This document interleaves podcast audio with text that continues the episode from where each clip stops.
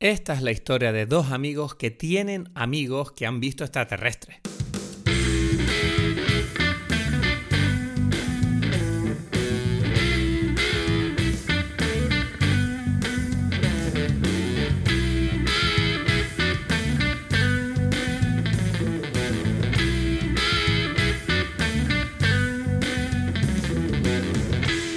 Hola a todos, bienvenidos a Dime Pelis. Mi nombre es Cristo Gasielo aquí desde Tenerife y estoy como siempre con el gran. Edgar Aponte desde Berlín.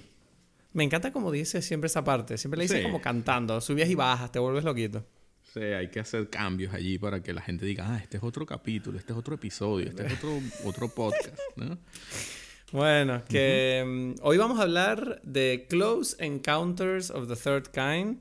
Eh, no no me acuerdo cómo se llama en español esta película, si te digo la verdad. Es que hay como otros nombres, ¿no? Encuentros cercanos del tercer tipo, de la tercera fase, dependiendo de dónde estemos. de Encuentros, somos. encuentros cercanos en la tercera fase, creo que se llama en español. Bueno, y del Em, tercer tipo en Latinoamérica. Vale, pues esta película está dirigida por Steven Spielberg, es considerada por, la, por mucha gente en el mundillo este de los cinéfilos como probablemente su mejor película. Steven Spielberg dice incluso que si él tuviera que quedarse con un plano que ha hecho en su carrera, es el plano del niño mirando a la puerta con ese fuego que hay fuera, ¿no? De los extraterrestres. Exacto. Eh, entonces, bueno, es una película que dentro de la filmografía de Spielberg es importante. Y yo no la había visto hasta hace muy poco. La vi lo por primera vez, creo que la vi hace dos, tres meses, puede ser. Y porque tú me dijiste, dijiste, tienes que ver Close Encounters, es una película increíble, ¿verdad? Y bueno, yo tengo que decir que la he visto. Ujú. Y hoy vamos a hablar de ella porque yo, desde luego, hay, hay que hablar porque yo no, no, no está la cosa bien. ¿Cómo- ¿A qué te refieres con que no está la cosa bien? fue, una, fue una experiencia extraña esta película para mí. Fue como, ¿qué es esto? ¿Qué está pasando Bueno, aquí? pero entonces, eh, ¿haces introducción o haces qué? Bueno, no, vamos a hacer lo siguiente. ¿Qué vamos a hacer? Yo voy a hablar de mi... ah, ¿Tú tienes un trago? Eh, yo tengo un trago. Ok, ok, me parece Ahí te interesante. pillé, te pillé, viste, ahí te pillé desprevenido, ¿verdad? Porque tú Sí. pensabas que ibas a ser el único con trago y yo vine aquí con mi trago. Muy bien, muy bien. Que me lo preparé corriendo, que tú sabes que yo acabo de aparcar el coche, que me volví loco, que vengo de escribir en, eh, eh, en, en la laguna y he aparcado como un loco y, y vine a casa y lo primero que hice antes de poner los micrófonos fue hacerme el cóctel. Bueno, me parece muy interesante. O sea, ajá, ok. Yo quiero saber este cóctel entonces. Ese cóctel, bueno, pues ese cóctel no tiene absolutamente nada que ver con la película. pero, pero es mi cóctel preferido. Y dije, bueno, llevo, es un cóctel que me encanta, que me lo descubriste tú Exacto. eh, cuando estuve de visita hace un mes y medio en tu casa. Y se llama el Corn Oil, que lo he aprendido a hacer con la coctelera que me regalaste tú. Muy bien. Y me lo acabo de hacer ahora hace un rato. Está un poquito, se está aguando un poquito porque no lo estoy bebiendo, pero está muy rico. Uf, está excelente. Y entonces, bueno, eso es lo que voy a beber. Voy a beber un Corn Oil Ok, que. Tú, un clásico. que bueno, lleva ron, lleva licor de falerno y lleva jugo de lima y, y ya, y poco más, y angostura. Ma- Magnífico. Exacto, exacto. Es un clásico Cornel Noel, ¿no? Pero te hiciste tu propio eh, falerno. Eso es importante. Eso es importante. La gente no sabe. Cuando la gente me pregunta qué lleva el cornonol, siempre me dicen, ¿y qué lleva? Le digo, bueno, licor de falerno. Y me dicen, ¿el licor de falerno eso qué es? Digo, bueno, eso es un licor que he hecho yo en casa. Y siempre ponen cara como de, ah, un licor que has hecho todo. Pero tú sabes que el falerno, para que, bueno, ya que lo estamos hablando, para que se lo digas a las personas que te pregunten, es un licor de Barbados. Sí, de Rihanna, de donde es Rihanna. Es donde allí es les gustan los licores muy dulces. Tú, tú le dices eso a Rihanna y Rihanna dice que dame, dame lo que tú, yo- o sea, lo que tú quieras, ¿sabes? Ya. Mm. Digo No, yo, no, no es sé que- si te interesa eso, pues. Pero. No, bueno, sí, yo he aprendido bastante de esto de los licores caribeños en base a haber aprendido a, a hacer este licor con, contigo. Pero tengo que decir que, bueno, es que a los caribeños estos les gusta mucho el azúcar, les gustan los licores dulzones, porque el licor de Falerno es puro azúcar, es una locura. No, bueno, ya, es que ese es un tema de, de- de los cócteles en general, es que, bueno, el azúcar es importante allí en eso, pues. Entonces hay que... Ah. Bueno, pero el azúcar es importante en el, en el alcohol en general, ¿no? El alcohol es azúcar. no- ¿sabes? bueno, el whisky no tiene azúcar. No, pero todos los alcoholes son azúcares, ¿sabes? Es como Sí, que cuando se ferm- Claro, fermentación, ¿no? Exacto, exacto. Entonces, bueno, estamos por ahí. ¿sabes? Entonces, por eso se, Bueno. se complementan muy bien con el azúcar. ¿sabes? Claro, el ron, lo que pasa es que el ron es, viene del azúcar. Bueno, no sé. Bueno, bien, bienvenidos todos a Dime Bebidas, pues. Exacto. cada vez es uno se está, nosotros nos estamos expandiendo, o sea, de alguna forma buscando, eh, eh, ¿cómo se llama? Eh, ¿Cómo es que dice? Cuando uno busca dinero, debería saber esta palabra, ¿sabes? Como... hustling. No, que nos den dinero con cosas, ¿cómo se dice? Ah, ah queremos que nos Patrocinantes, pues esto. Patrocinantes, eso tampoco la conozco. Ah, bueno, esa es la versión venezolana. ¿Cómo se dice para ti? Patrocinadores. Mm, aquí, aquí, aquí en, los, en el país colonizador que les dio a ustedes, a toda Latinoamérica, su idioma, se dice patrocinador. Pero bueno, ustedes luego hacen lo que quieren. Pues. Patrocinantes, nuestros patrocinantes. Ok, em, yo te voy a contar la historia de, del cóctel. Venga, vamos, y nos metemos en la peli. Exacto, yo no sé hasta qué punto este cóctel, pero quiero explicarlo, voy a tardar un poquito, porque este cóctel, yo, no sé Edgar, yo te doy tu momento, gózatelo. Ok, yo no sé hasta qué punto este cóctel tiene que ver o no con la película. Yo, yo tuve como dificultades de decir, bueno, un cóctel que sea como un ovni, un cóctel que sea como, ¿sabes? Extraterrestre, ¿sabes? Y cosas. Mm. Y, y no, no sé, no sé por qué ninguno me inspiró como me inspira esta película, excepto este cóctel. Es un cóctel clásico de, o sea, clásico digo porque salió en un libro publicado en 1935, ¿no? El libro, o sea, este cóctel se llama Asylum. O sea, un libro en blanco y negro. Es un... bueno, la mayoría de los libros son blanco y negro. hojas blancas sobre letras Te gustó el chiste, te gustó el chiste. Ya está, yo me quedo con eso. Ya está. Entró, entró el chiste. Bien, muy bien, muy bien. Bueno, este libro se llama So Red the Nose or Breath in the Afternoon y es un libro que recopila recetas de cócteles de escritores famosos, ¿no? Ajá. Entonces, ah, este como, el, como el Vesper de Ian Fleming. Sí, exacto, exacto. El, es el Vesper no está, pero bueno, pero hay otros. Está el Hemingway, es como el más famoso, ¿no? Que fue el que inventó Hemingway. Y bueno, em, este que yo escogí, el Asylum, lo inventó un, un escritor viajero eh, periodista que se llama William Seabrook. Bueno, resulta que este William Seabrook viajó por el mundo, ¿sabes? Como que era un tipo que escribiendo artículos de Reader's Digest, Cosmopolitan, del New York Times, eh, fue como corresponsal de guerra, un tipo de esos que fue viajando por todos lados. Y este tipo es famoso porque llegó a África y entonces dijo que fue a las tribus que eran caníbales y dijo, bueno, pero yo también quiero ahí, me, invitan a comer carne y tal.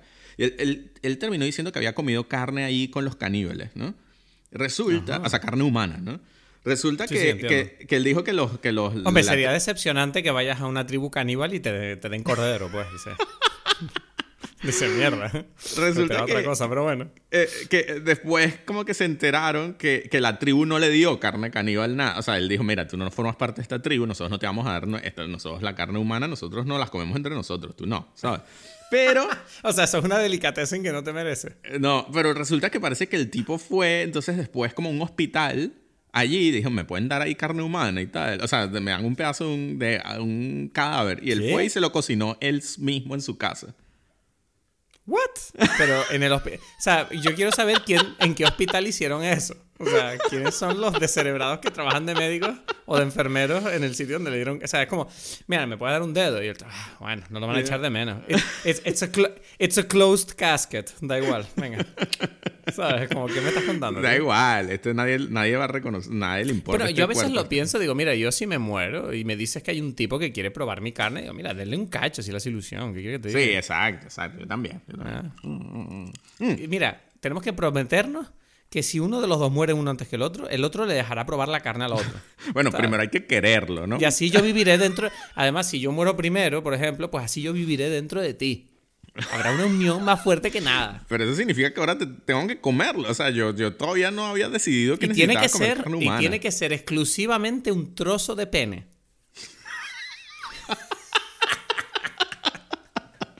Bueno, ya ahora me estás echando para atrás. Yo ya hay que, bueno, ya de entrada la carne humana no era lo que más me interesaba y después te vienes ahí con esta teoría, ya no lo sé, ¿sabes? Ay, Dios. Bienvenidos a Dime Vegano. Ay, Dios. Bueno, bueno, entonces a mí me, me, pareció, por, no sé por qué yo hice una conexión con esta película, con este trago, ¿no? Con este tipo que fue viajando por el mundo, un explorador, escritor, y que, bueno, que fue hasta el punto de, de probar carne humana por, por, no sé, por el, por tener esa experiencia. Eh, el cóctel eh, tiene eh, ginebra, tiene un, o sea, una parte de ginebra, una parte de anís y un poquito de eh, licor de granadina, de sirop de granadina. Entonces, bueno, ese es mi, mi, trago. Entonces queda así como, eh, se ve como, como, como si fuese un, un anochecer, ¿sabes? Como, los, como un atardecer de, de Vilmos Sigmund, el director de fotografía y de, de Encuentros Cercanos, ¿no? Que se ve así como esa, ese cielo, así. Entonces, eso también, le agrego ese pedazo para el que quiera que vea esa cosa tan bonita que se ve allí. Entonces, bueno, yo creo que ya podemos... ¿No? ¿Qué? ¿Qué A mí me parece muy bonito lo mucho que te curras las excusas que tenemos para emborracharnos hablando de películas. pero, pero vamos a seguir adelante. Entonces, después de... Llevamos 10 minutos y medio de podcast y todavía no hemos empezado a hablar de la película. Yo creo que algunos se habrán enfadado. Menos mal que esto lo voy a marcar. Muy en todo caso, ellos se pierden esta ah, maravillosa anécdota. Claro, claro. Vamos allá con la película de, de esta semana. Eh, repito, es Close Encounters of the Third Kind, dirigida por Steven Spielberg, salida en 1977, que es un año que no es para mí baladí, eh, este año en el que sale esta película, en qué momento. Así que hablaremos de eso. Y la película va de lo siguiente.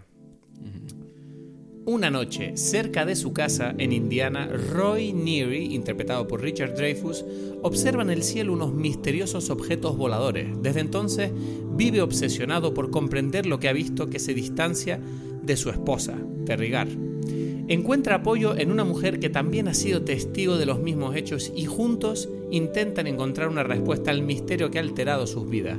Al mismo tiempo, un nutrido grupo de científicos internacionales comienza a investigar las apariciones de ovnis y otros extraños fenómenos en la zona con la intención de contactar con ellos. Muy bien, muy bien. Ahí... te, ha gustado, te ha gustado, te ha gustado. ¿Sabes? No, no me la trabajé tanto porque era una sinopsis que cogí de internet, pero improvisar ahora mismo en directo, frases, hay cosas metidas ahí que en realidad tú no sabrás, pero son mías.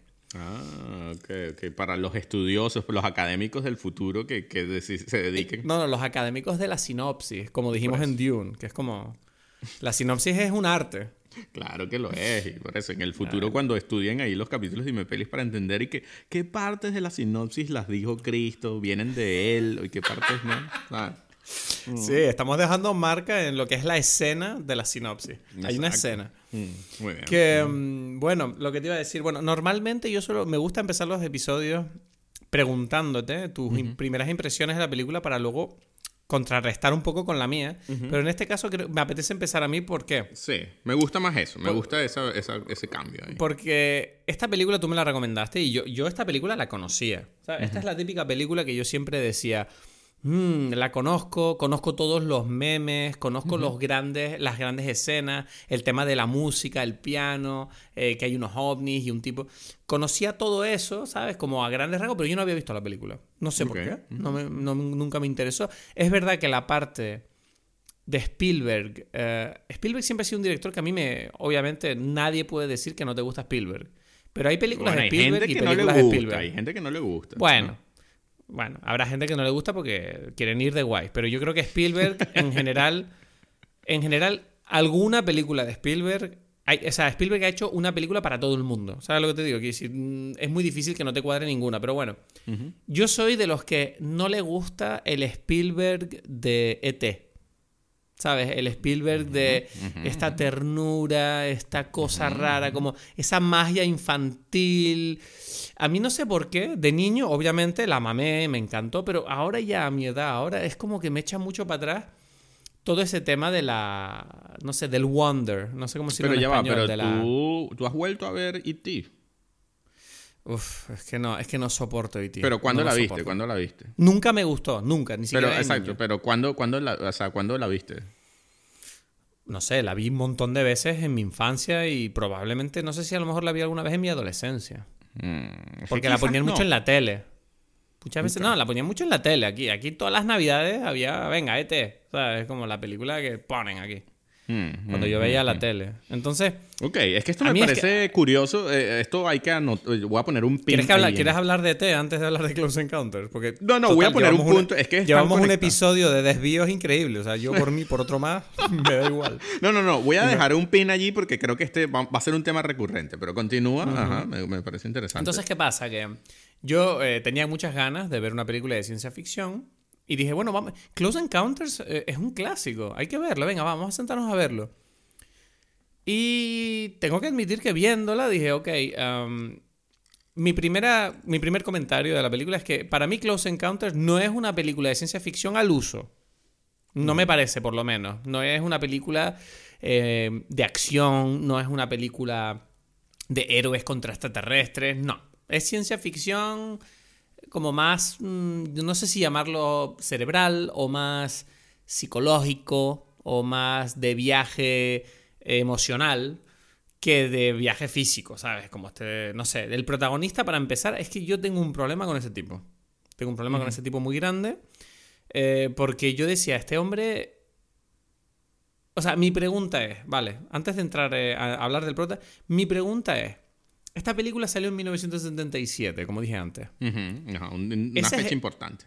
Una fecha importante porque tenemos que tener en cuenta que en el 77 salió también Star Wars. Entonces, estamos hablando de dos películas de ciencia. Bueno, Star Wars a día de hoy ya no es ciencia ficción, supongo que sería algo así como cine pop.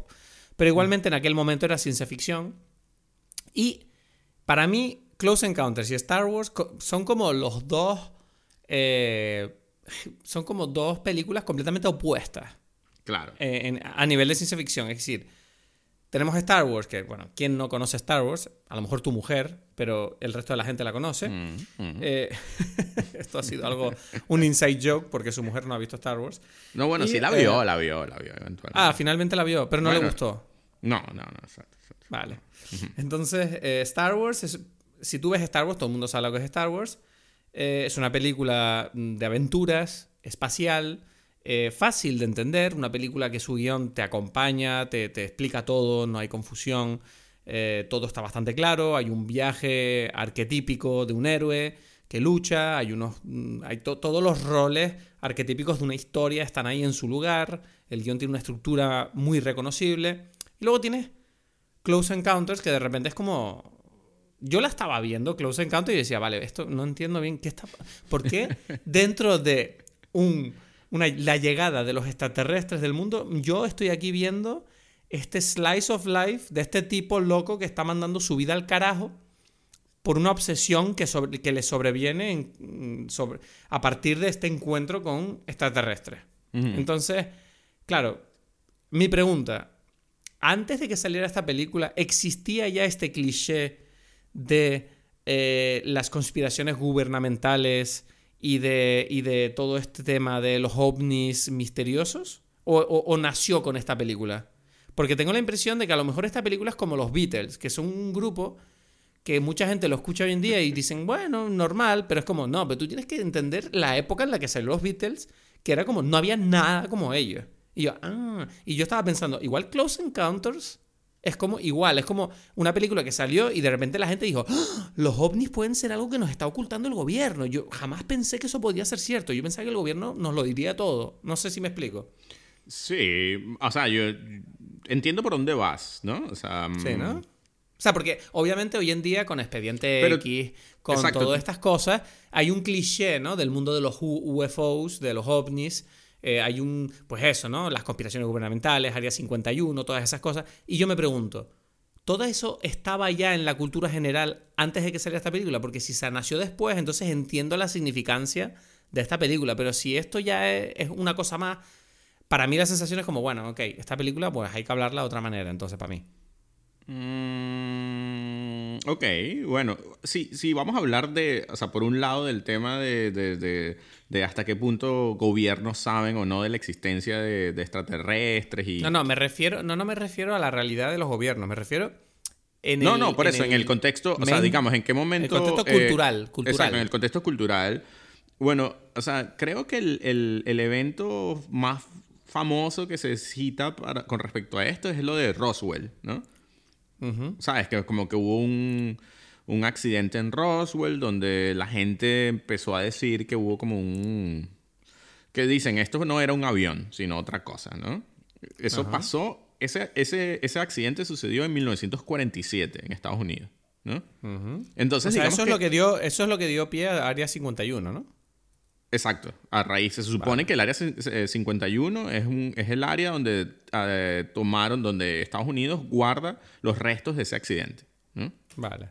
¿Ok? Eso pasó en 1947. Y en ese momento, eh, lo que pasa es que, claro, era otra época. Yo no sé hasta qué punto la. la ¿Cómo se llama? Estas historias alcanzan, qué alcance tienen. No lo sé, ¿sabes? Pero lo que sé es que en ese momento sí el periódico dijo que, ah, mira, cayó un objeto volador, un, un ¿cómo se llama? Un platillo un volador. disco metálico. Un- exacto. Un platillo volador. Entonces- sí, tengo el periódico ahora mismo delante mía, lo estoy leyendo. Entonces, bueno, entonces digamos que eso, esa noticia sucedió. ¿Hasta qué punto eso al- tuvo algún alcance? No lo sé, ¿no? Ahora, Pero luego dicen que el gobierno retracted, como dijeron, no, no, no, no fue un disco de metal ni nada, fue como un globo meteorológico. Claro, O sea, por eso, pero intentando- eso fue lo que da inicio a esta teoría de, de, bueno, entonces los gobiernos saben cosas que, que el resto de las personas no lo saben, ¿no? Ajá. O sea, empieza allí, digamos, ¿no? Como a nivel cultural. Ahora, como no sabemos hasta qué punto eso tuvo un alcance, yo no sé qué opinar, ¿sabes? De, de eso, ¿no? Porque después se vuelve famoso como que en los años 70, probablemente después de, de- de esta película, ¿no? ¿El qué? Perdona, no- te- eh, pensaba- ¿has terminado la frase? O sea, que después de esta película yo creo que hay como una, un crecimiento, un, un nuevo renacer de, de, de esta idea, ¿no? De, de, ok, ya va. Por eso me pregunto yo si esta película, en cierta manera, fue como una forma imaginativa de Spielberg de englobar, de cómo visualizar eh, la llegada de los extraterrestres a la Tierra, con esta idea Exacto, de, exacto. ¿sabes? De, de- de- de- de- de imaginarte la historia de un personaje que, que ve más allá de las mentiras del gobierno. Que, que- que, claro, estamos hablando en los 70. Es que hoy en día decir tu gobierno te miente es la cosa más normal del mundo. Todo el mundo desconfía del gobierno hoy en día. Es una cosa culturalmente normal. Pero yo creo que en los 70 y 60 a pesar de que había problemas con el gobierno, uno sentía, no, no creo que hubiera tanta desconfianza en las instituciones públicas como la que hay ahora. Entonces, Mm, tal mm, vez, tal vez esta idea de que los extraterrestres lleguen y el gobierno te diga, mira, tienen que irse a este sitio porque hay un volcán o no sé qué mierda, pues a lo mejor es como que, ah, vale, pues hay que irse porque el gobierno dice que hay un volcán.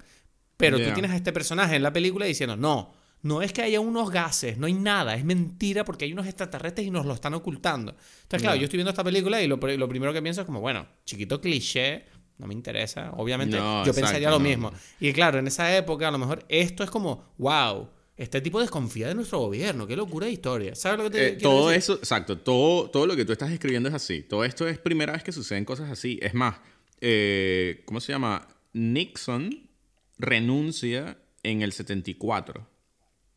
¿No? Con lo de Watergate.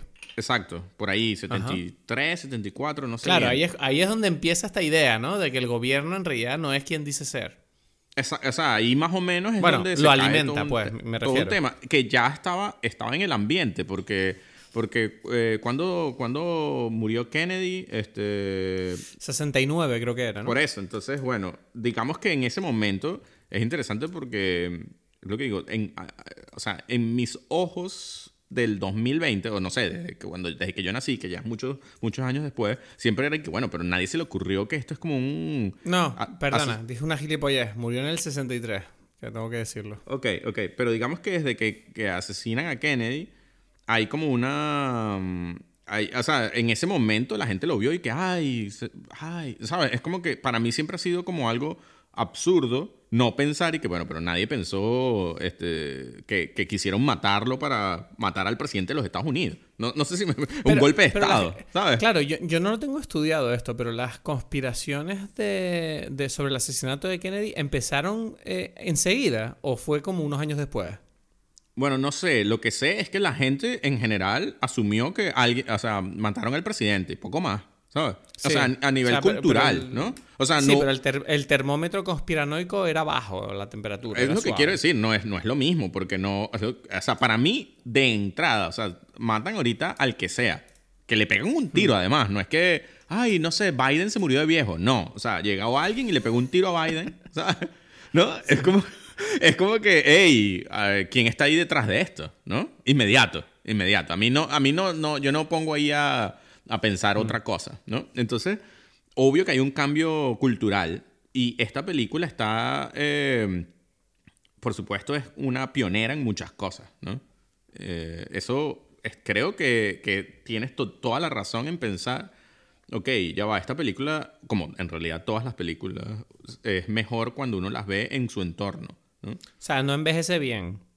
Para mí envejece igual fenomenal, si tú me preguntas a mí. Sí, pero tienes que ser consciente de... O sea, yo te digo en serio, porque yo la vi sin pensar en esa conciencia de la época en la que salió y fue como, "Mm, esta película es como demasiado, no sé, yo estoy, o sea, estoy viendo todas las visto, costuras. pues. Sí, ya- exacto, sentía como, bueno, no solo lo he visto, sino que no me interesa, porque hablemos del protagonista. Yo tengo un problema con este protagonista, porque el tipo, vale, estamos hablando de un tipo que tiene una familia y se encuentra con unos extraterrestres y entonces él se vuelve obsesionado, por el motivo que sea. La película no, realmente, no te explica realmente por qué a él especialmente le obsesiona este tema, pero lo obsesiona, por el motivo que sea, da igual. Mm, Bueno, yo creo que la película sí lo explica, pero bueno, pero sigue vale, tú y vale, después- pues, vale, termino.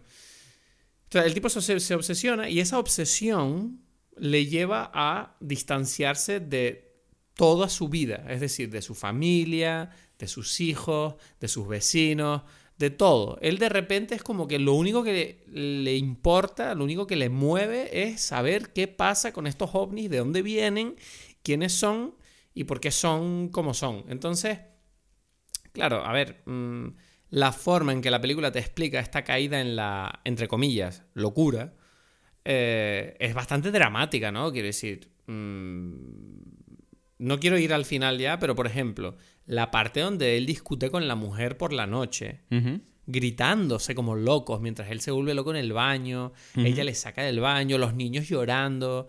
Yo decía, Dios, pero esa escena a mí me parecía súper traumática. Es que Sí, es que lo es, exacto. Claro, claro, claro. Entonces yo decía, ¿qué me está transmitiendo la película? O sea, ¿qué me está diciendo la película ahora mismo? Que, que este tipo, de verdad, esto, esto está mal. Entonces, al final, lo más triste encima es que después de esa discusión, a la mañana siguiente, parece que hay una oportunidad de volver a la normalidad. Hasta que de repente hay otro trigger, ¿no? Un gatillo ahí que se le, que se le acciona, por el motivo que sea, y se vuelve el doble de loco. Es cuando empieza a coger ahí las plantas del jardín y toda la tierra y la empieza a meter en el salón y claro, la mujer al final se va. Y el tipo este se pone a esculpir una escultura de tierra dentro del salón de su casa de una forma, yo diría, totalmente absurda. O sea, esa, esa escena para mí es como la, la escena que más, más loca me pareció, que decía, ¿qué está pasando aquí? Este tipo está loco. En ningún momento la película hace ningún esfuerzo para que a ti te caiga bien este tipo. Y eso, eso me parece interesante, pero igualmente me lo como, porque estoy ahí en plan, este tipo gilipollas, y está todo el rato en plan, este tío es subnormal, ¿qué coño está haciendo? Que me da igual que luego resulte que tiene razón, porque yo, de verdad, el comportamiento del tipo me parecía insoportable, pero al mismo tiempo alabo el hecho de que, vale, este guion no está intentando acomodarme de ninguna manera como espectador. Es decir, mira, este tipo está loco. Ahora, ¿está loco justificado o está, justi- o está injustificado? Tienes que seguir hasta el final de la película.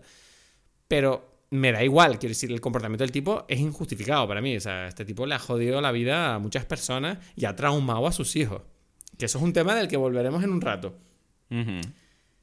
Entonces, habiendo dicho todo esto, y quiero que hables tú, hay una cosa que a mí me vino a la cabeza cuando yo reflexionaba sobre esta película y es, esta obsesión que le nace a Roy en base a haberse encontrado a los extraterrestres, es una metáfora de el arte, de, la, de la pasión que le nace a uno cuando tiene una vena artística y tiene la necesidad de, de- de encontrarla. Porque yo es verdad que lo pensaba, digo, claro, el arte es parecido. Cuando tú tienes una pasión y quieres comunicar de cualquier forma, ya sea musical, pin- artística, pintura, cine, me da igual, es verdad que tu vida cotidiana, tu familia, son obstáculos. Porque tú tienes que trabajar cuando tu pasión te asalta y tú no controlas eso. Eh, ¿Tengo razón en pensar que de alguna manera Spielberg está intentando hablar de alguna manera de eso, de, de- de- del arte en las personas, utilizando el vehículo de los extraterrestres? ¿O me estoy viniendo muy arriba y voy de flipado? no sé, quizás es que a ti te gusta venirte arriba e inventarte cosas, pero te pregunto. o sea, yo- ahí, bueno, no sé. El artista ahí, que yo ya que Es este el tipo se puso ahí, Oil, Edgar, es el Cornan Oil que me entró solo. Ya me la, ya me la acabé, ya me la acabé, esto es un desastre. Ahora yo te pregunto algo de verdad, y es como que, porque eso es lo interesante. Si tú hoy Dime. sales, de- estamos grabando y se voy a hacer un paseo aquí, ¿no? Por Tenerife, y ves un ovni, ¿no? Sí. Lo ves. Regresas a tu casa y dices, mierda, acabo de ver un ovni, se me paró encima, me habló, yo lo seguí y tal, pasaron, o sea, porque no es, eh, pasan muchas cosas. Vi a otras personas, estas otras personas, bueno, esta mujer que me encontré allí, ¿sabes? Lo vio también y, y lo fuimos y de repente desapareció. Y llega Paulina y dice que, "Pff, eso es una estupidez. Y es como que, ya va, ya va, ya va, ya va, que en serio, créeme. Y que- entonces tú dices, y ella te dice, no, pero ah, qué fastidio, vamos a dormir. Y es como que, pero ya va, es que acabo de ver algo que, que es importante discutir. Sí, no, no, estás, no estás descargando esta energía pasional que tengo ahora mismo de haber Es como que, mira, esto. ¿sabes? Es como que ya va, ¿qué pasa, no? Y es como que, ok, digamos que ese día tú lo olvidas y dices, bueno, vamos a dormir, ¿no? Al día siguiente es como que, mira, y entonces, ¿qué opinas de esto? Y que, ay, ya, qué fastidio tú, y que, ay, porque tenemos que hablar de esto. Y es como que, bueno, o sea, que vi un ovni, ¿sabes? ¿Qué quieres que te diga? ¿No? Y es como, ay, bueno, no un sé. puto ovni, coño. A eso se agrega que de repente todo el, el pueblo dice como que hay estos locos que dicen que, o sea, viene ya la política y entra todo este tema y dice que este tipo y que, y que, y que no, ¿sabes? Y, y no toda la gente que casualidad vio el ovni son tan normales que como, como lo que la gente espera, entonces es fácil decir que bueno, ya, esto es un loco que cree en ovnis, ¿sabes? Y es Ya. como que no lo soy. Y entonces es como que tu familia empieza a decir, lo que quiero decir es como que, bueno, Claro, no tu sé. reacción es más agresiva ante la negativa del entorno a. Se a puede apoyarte. volver a hasta. Porque es lo que tú dices. Es como que él dice, ok, bueno, ya. Eh, coño, tuve un peo muy grande con toda mi familia, como nos gritamos, ¿sabes? Como que, coño, que lo vi, que no me entiendes, que yo quiero entender qué fue lo que vi. Porque además no es que, o sea, es lo que tú dices, de como que en cierta forma nosotros estamos contaminados con películas, con historias, de que si hay ovnis, que si no los hay, yo qué sé, ¿no? Hay como programas de National Geographic, pero en esa época no había nada de eso. Entonces, Por eso te iba a decir, yo por eso te iba a decir que tú me estabas poniendo la hipótesis de qué pasaría si yo hubiera un ovni ahora. Y yo creo que con el, el cinismo que nos invade a todos de haber consumido tanta cultura popular, probablemente yo lo dejaría marchar con mucha más facilidad que este tipo. pero ¿cómo que lo dejarías marchar? Tú dirías, y como que quizás no lo vi. Sí, no sé, igual Pero ya va, pero pero bueno, ya que estamos hablando de este tema, ¿tú crees que hay ovnis o no? Uh, uh, eso ya son... A ver, uf, eh, estos son... Es que es raro no porque- o sea- a ver, Exacto. porque- eh, voy a beber un poco de agua bañada de mi cornanol. Em, pienso si hay ovnis. Te voy a decir la verdad. O sea, esa era una pregunta que yo me hacía mucho de adolescente, pero a día de hoy es como casi que me da igual. O sea, te explico.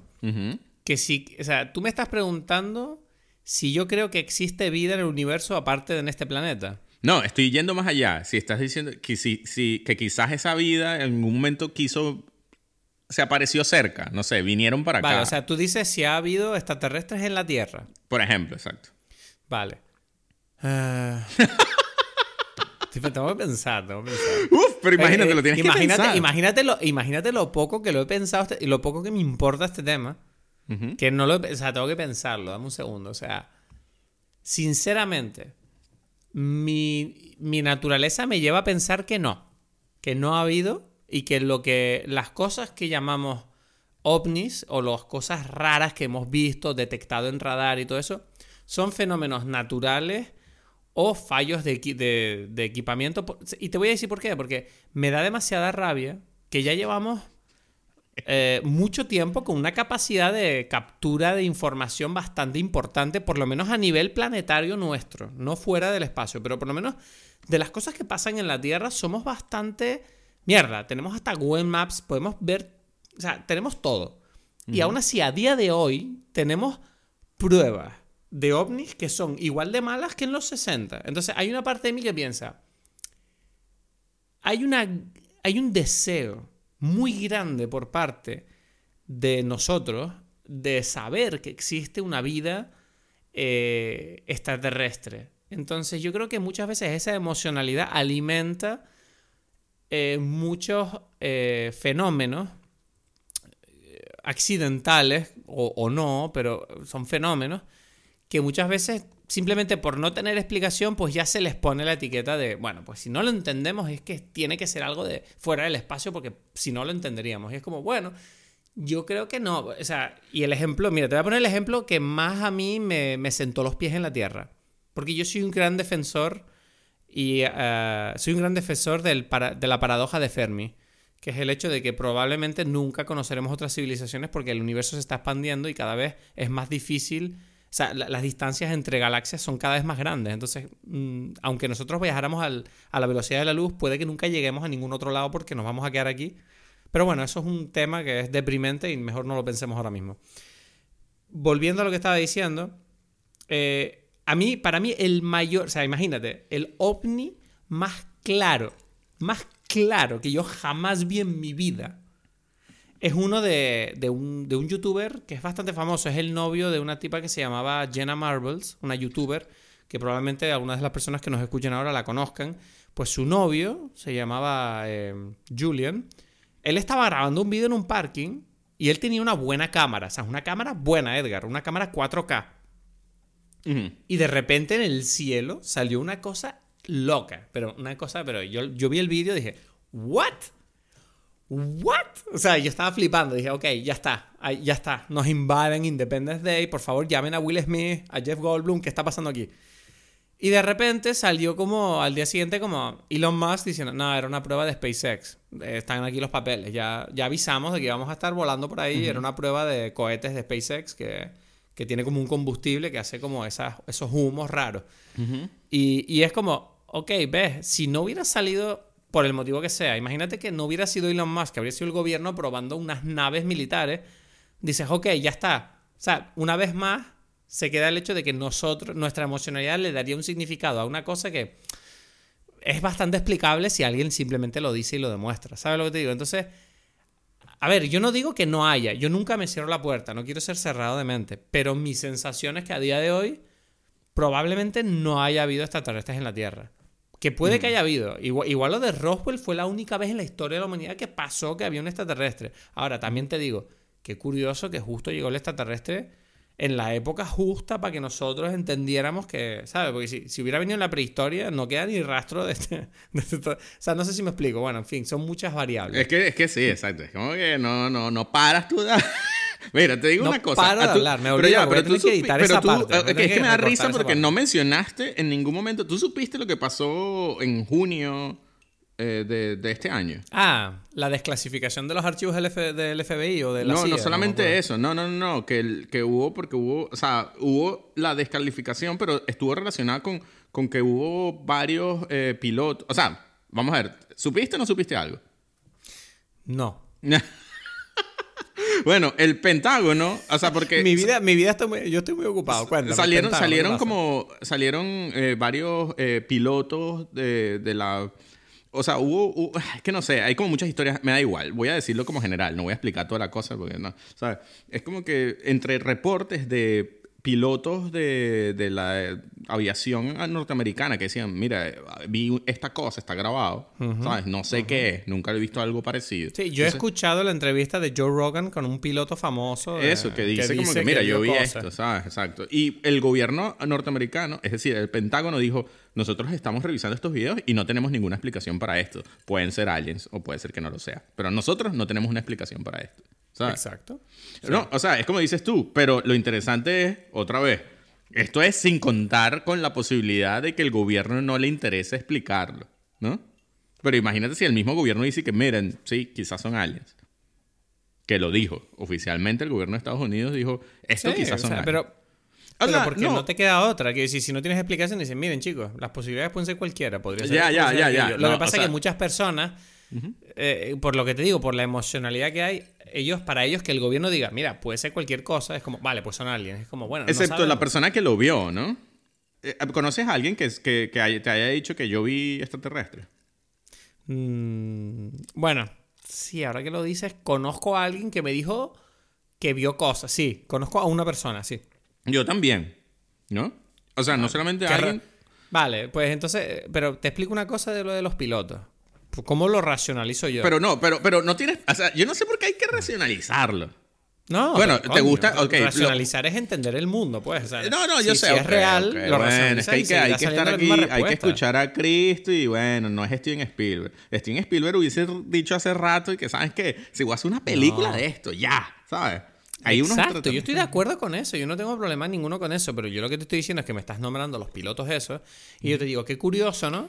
Que, las, que los reportes más eh, cercanos y, y- y- y- O sea, los reportes de visionados de este tipo de cosas sean de personas que están en un entorno de adrenalina altísimo. No, no, no, ¿Cómo no, no, no, no, no, no, malísimo lo que acabas de decir, porque eso no fue ¿Cómo porque que ellos... malísimo? No, no, no, porque eso está grabado, porque todos estas, estos, pilotos tienen... eh, o sea, ellos lleg- llegaron y dijeron, mira, aquí te voy a mostrar el video. Bueno, da igual, da igual. Vale, vale. ok. No quiero... Hablemos de la fucking película porque llevamos 20, 20 minutos Pero es por eso, ok, ok, ok, pero Vale, te mi entiendo. punto... No, mi no, no, punto- te lo acepto, te lo acepto. Vale, ok. Hay algo raro. mi Hablemos de punto la es- película. mi punto es que estamos en el 2021. Incluso en el 2021 el gobierno de Estados Unidos dice que, miren, ¿saben qué? No lo saben. Esto es gracioso porque hace 10 años era como que, por favor, eres un lunático si piensas esto. ¿Sabes? Sí. Entonces es muy gracioso que estamos en un mundo donde estamos diciendo, bueno, quizás se abre la posibilidad de que quizás no eres un lunático, ¿sabes? O sea, me refiero a la versión oficial del Pentágono y tal, y todo lo que fuese antes es que no. Entonces, Pero repito, que el, que el Pentágono te diga, bueno, puede ser que sean aliens, no significa como que no, eres un lunático. No, no, no, pero es que el tema. No, no, no. Yo sé que no, pero es que es importante decir, como que, como tú dijiste, como qué es lo que pensaba la gente antes y qué es lo que piensa la gente ahora, ¿no?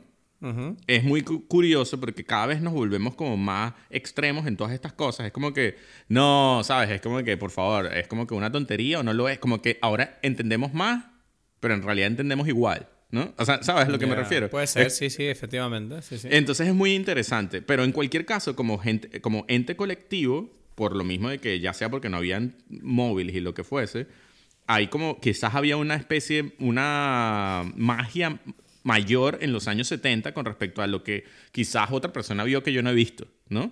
¿Sabes? Como que ahora, ahora es muy poco, hay, hay muy, muy poca magia alrededor de esa idea, porque es como que ya, yo ya sé cómo es Japón.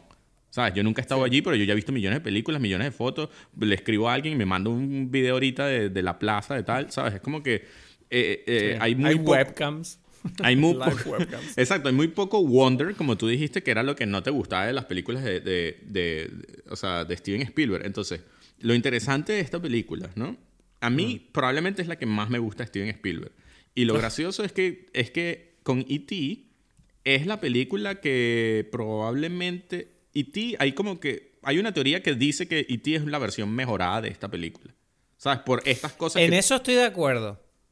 Que es como las cosas que tú O dices. sea, exacto, porque eh, por lo menos E.T. tiene una narrativa más eh, dige- di- di- digestible. ¿Sabes? Es como, ok, Claro, ¿sabes? y- Puedo, pu- puedo seguir a este personaje. Y, y en cierta forma eso es lo que a mí me parece que hace que esta película sea mejor, porque es como más visceral, es como más... Le es, salió más, de, es más arriesgada, ¿no? le ¿Te gusta salió de adentro Steven de- Spielberg. Es más, Steven Spielberg Sí. la quiso cambiar, porque Steven, curiosamente, lo que hace mejor a Steven Spielberg a veces es su debilidad, que es esa cuestión de que, ay, hay gente que no, le, que no lo entendió, que no le gustó, entonces hice algo mal, ¿no? Claro. Pero esta película, pero esta película cuando salió no gustó. Eh, hay gente que no le gustó lo que eso, ¿no? Como tú dices, como que este personaje no, tú no puedes sentir empatía por este personaje. Lo, lo que a mí me Sí, el parece... tipo es horrible. El tipo es horrible y bueno, ahora llevamos 43 minutos de podcast. Yo quiero decirlo ya. ¿Puedo decirlo? ¿Qué cosa? Porque este tipo lo odio. Mm, bueno, sí, no Pues sé. vamos a hablar. Quiero hablar del final de la película. Ok, ya, ya, o sea, pues sí. O sea, el final de la película. O sea, el final de la película. en algún momento quiero el- decir cosas yo también, por favor. Vale, perdón, Audiencia, di- Cristo perdón, no me dejó. Perdón, No, no, no, pero di, di, di, di. No, no, ya, ya no puedo, ya. Ya dije, no puedo. Después de decir eso no puedo. Venga, di, di, tú- dilo tú y yo digo lo mío después. No, no, no, pero, pero di por qué no te gusta. Esto me parece importante. No, para no, yo- no, no. Sí, sí, que no dilo. puedo. No, dilo. No puedo. Ya no puedo, de verdad. Dilo, dilo para yo poder decir yo, o sea, para poder contrarrestar, porque no lo has dicho, dices que no le gusta y tal, entonces, ¿sabes? Yo tengo un problema. Yo tengo un problema muy grande con el protagonista. O sea, el final de la película se supone que es como emocional y yo estaba tirándome de los pelos. De lo, o sea, me parecía un final muy trágico. ¿Por qué? Estamos hablando de un tipo que no solo o sea, está cumpliendo el sueño húmedo de cualquier eh, obsesionado de los ovnis. ¿no? El sueño húmedo es como luchas contra todos los obstáculos, descubres que tienes razón y no solo tienes razón, sino que encima te vas en la fucking nave espacial con los ovnis. ¿Sabes? Pero a mí me provoca un problema muy grande porque yo, mientras el tipo se está preparando para subir en la nave de los ovnis, que es una situación que me pareció muy rara porque es como que este tipo llega y de repente el gobierno dice, bueno, pues este tipo hay que meterlo en la nave también porque es importante por el motivo que sea. Lo metemos dentro. Yo estaba viendo al tipo este subirse a la nave y no dejaba de pensar, si este tipo fuera mi padre, te odio, hijo de la gran puta que me dejaste traumado, que destruiste la casa y luego desapareciste y nunca más, jamás supe de ti. Eso a nivel psicológico, para los niños, que además ya eran, ya eran mayorcitos como para acordarse, yo no paraba de pensar, digo, no me puedo, no sé cómo van a crecer los hijos de este, de este tipo. Me parece un hijo de la gran puta. o sea, no paraba de pensar eso. Ahora, te digo dos cosas, ¿no? ¿No te parece que si tú lo... O sea, primera cosa, si tú sentiste esto, hay algo de la película que hizo que tú sintieras esto? Sí, obvio. E, es decir, eso está dentro de la, dentro de la cabeza de Steven Spielberg. ¿Tú crees? Sí. Claro que lo está. Es decir, ¿por qué, ¿por qué lo está? Porque como tú mismo dijiste antes, si, si, o sea, porque hay todas estas escenas. Si la película es sobre el... sobre un ovni, que unos, los aliens llegan, hay contacto con la humanidad y es todo este tema, ¿por qué tú estás viendo una escena de una familia que se pelea? ¿Sabes? Mm, ¿Por qué lo estás viendo? Es porque a él, porque a, Steven Spielberg le pareció importante. Y le pareció importante resaltar esta idea de, que tú dices, porque hay como, como tú dices, esa escena, que es una escena importante, es la escena casi que más importante de la película, donde discuten, el niño se pone a llorar, ¿sabes? De que papá... Sí, es que, uff, es que a mí me, te juro que me, me traumó. Me, Exacto. me, trajo traumas de cuando yo recuerdo, mis padres se divorciaron y era porque yo asistía a cosas de estas. Claro. Claro, claro, claro. Y, ahí viene el tema. Los padres de, Steven Spielberg se divorciaron y esto es una historia súper personal para él también. O sea... Sí, yo, yo sé que hay un tema de los padres de Spielberg con la película. No sé cuál es exactamente, pero sé que hay algo de eso. No, no bueno, el tema de la en música, general... la madre, la madre era profesora de música, el padre era científico o algo así, no me acuerdo. O sea, como que hay una mezcla de música y ciencia y eran los aliens intentando reunirse. Todo este tema me parece que algo leí por algún lado. No, es una película muy personal, ¿no? Y en general tú notas porque la filmografía de Steven Spielberg está llena de, padres divorciados y el padre no, no, está allí en la casa. Si no está es por algo. Es como que el padre los abandonó. ¿No? Bueno, no es lo que sucedió en, el caso de la familia de Spielberg, pero... Pero en ningún momento la película vuelve a la familia. Eso es interesante también. No, no, no. Porque, y es lo que yo digo, y, por eso te pregunto, te digo cuando, si tú la vuelves a ver, no sé si lo, te, te interese, porque como que sé que estas películas quizás te, que te triguerean ahí, no las quieres volver a ver, pero, pero, pero es que es interesante porque... Yo después de que la, después de que tú la viste, yo la volví a ver como pensando en esto y dije, no, pero es que en realidad sí está diseñado. Y, es algo muy curioso porque habla un poco como que nuestras formas de pensar y en cierta forma también de una versión que quizás en el 2021 suena arcaica de lo que es el padre. Porque es como que, pero, pero, por, o sea, porque este tipo tiene que estar allí. Es como una cosa muy tradicional de que él, él los abandonó porque en la película no necesariamente los abandonó. También la mujer se fue. Dijo, yo no me calo este loco de mierda. ¿Sabes? ¿No? Es como que mm, hay una cosa donde cuando tú ves la película, claro, uno porque uno lo ve, y yo creo que es la magia de Spielberg, como hijo, ¿no? Como dices, este, porque este hijo de puta. Pero tú podrías verlo como también como que, bueno, pero este tipo, otra vez, como digo, él vio la cosa, él, dio la, él quería a la familia en realidad, ¿sabes? Él hizo como eh, dijo, miren, yo no sé. quiere la familia cuando él se va en la nave? Porque yo tengo la impresión de que él ya no se acuerda de su familia porque... No, ya después, ya después ya no. Ya, es que en ese momento ellos se separaron. En ese claro, momento, pero... Ella se fue... Aunque tú te separes, tú quieres a tus hijos. Cojones. No, pero... Más allá de, más allá de tu pareja, tú, tú siempre quieres a tus hijos No, pero eso tú estás imponiendo ahí una versión... Yo sé... Ah, o sea, una versión mía de la fatherhood. Exacto, exacto. Ese es mi punto. y no solamente... O sea porque la película sí te lo pone. Te pone como una cosa y como que, ajá, ¿qué piensas tú de esta idea? Especialmente porque... Es que, porque, o sea, porque es que es importante, porque lo, está comparando porque él tiene, establece esta relación con esta mujer que es la madre de este niño, que tú dices que es la Que es precisamente el contrapunto que a mí me mata. Exacto, porque, es la mujer ella no pone a su hijo por debajo de los aliens. No, no, ella, pone su hijo primero. Exacto, ella pone a su hijo primero y ella dice, ella es como que no, yo voy a esperarlo a él, ¿no? Entonces, eh, precisamente, y está hablando de mujer, hombre, eh, eh, maternidad, paternidad. Es decir, la película sabe que lo está haciendo. ¿Sabes? Porque es lo que digo, de todas las versiones posibles de contar el contacto, el primer contacto que existe entre los aliens y los seres humanos, vas a poner a estos, un hombre o una mujer con un hijo y este hombre abandona a su familia, la mujer quiere, ¿sabes? Es como que obvio que esto es la raíz de toda esta historia. Ah. Sí, yo puedo, yo puedo aceptar que la película lo está haciendo adrede, pero eso no significa que yo como espectador tenga que disfrutarlo y no lo disfruté. ¿Sabes lo que te digo? no, no, no, no. Ok, o sea, esto me dolió. O sea, dije, yeah, pero what? Sobre todo porque la parte final de la película es como demasiado. Lo que dije antes, ¿no? El tema de, de ese wonder, ¿no? Como, oh, qué maravilla, mira, nos vamos con los aliens. Y yo estaba todo el rato con ese contraste de sensaciones de la película es súper épica y feliz y yo, y yo por dentro estoy sintiendo como el más terrible de las tragedias familiares, ¿sabes? Claro.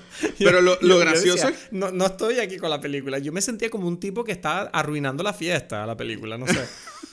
claro, pero lo gracioso es que eso es algo que curiosamente ya sucedió. O sea, es como que es algo que en la película ya está en el pasado. O sea, esa familia se separó. Y yo sé a lo que tú te refieres, de que, pero ¿dónde están los sentimientos de este tipo? Pero ahí viene el, el tema. Es como que él era era bueno para esto. Y es algo que para mí es como interesante que conecta con la idea que tú dices del arte, ¿no? de, que, bueno, él, él encontró como una cosa donde él era como algo que, que, conecta tanto en su vida con lo que es él, que él hasta ese momento él no lo había presenciado y no, no había vivido de esta forma. Es decir, una vez que él ve que existen los aliens, ¿no?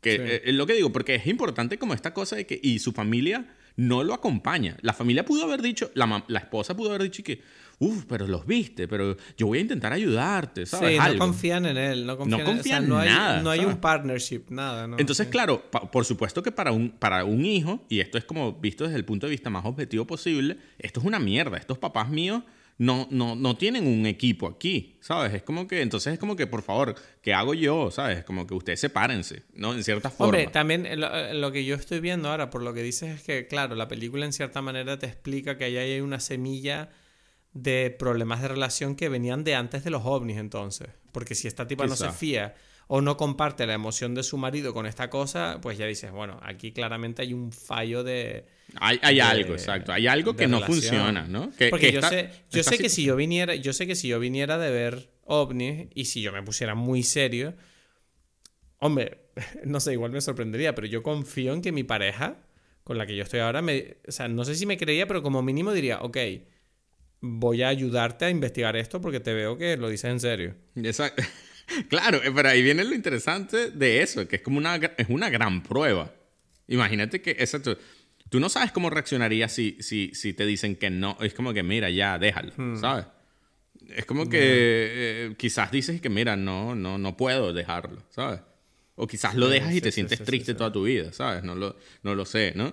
Entonces yo siento que eso está muy claro allí y, y después conecta como otra vez para, para decir lo que tú dijiste, la, tu cosa loca del la, el arte, que por supuesto tiene algo que ver. Mi cosa loca. Perdón, me vine arriba y no, no, no. sacar ahí una, un significado. Claro, pero para mí es que no es nada, o sea, es bastante casi que obvio, porque ellos, ah. todos los personajes que ven, o sea, ahora te jodí más, ¿no? Es como que no... me, me dejaste incluso más por los suelos ahí como, es obvio, es normal. O sea, tu, tu gran pensamiento es lo normal para toda la gente que estamos aquí en Berlín, que somos gente avanzada. No, no, no, pero, canario. pero no, pero, o sea, la película, obviamente, bueno, no voy, a quitar los adjetivos que no hacen falta, o los adverbios. Esas etiquetas feas. Exacto, es feo, es feo, no hace falta. No, que, claro, que todos los que ven esto, a estos ovnis eh, se ponen a pintar, ¿no?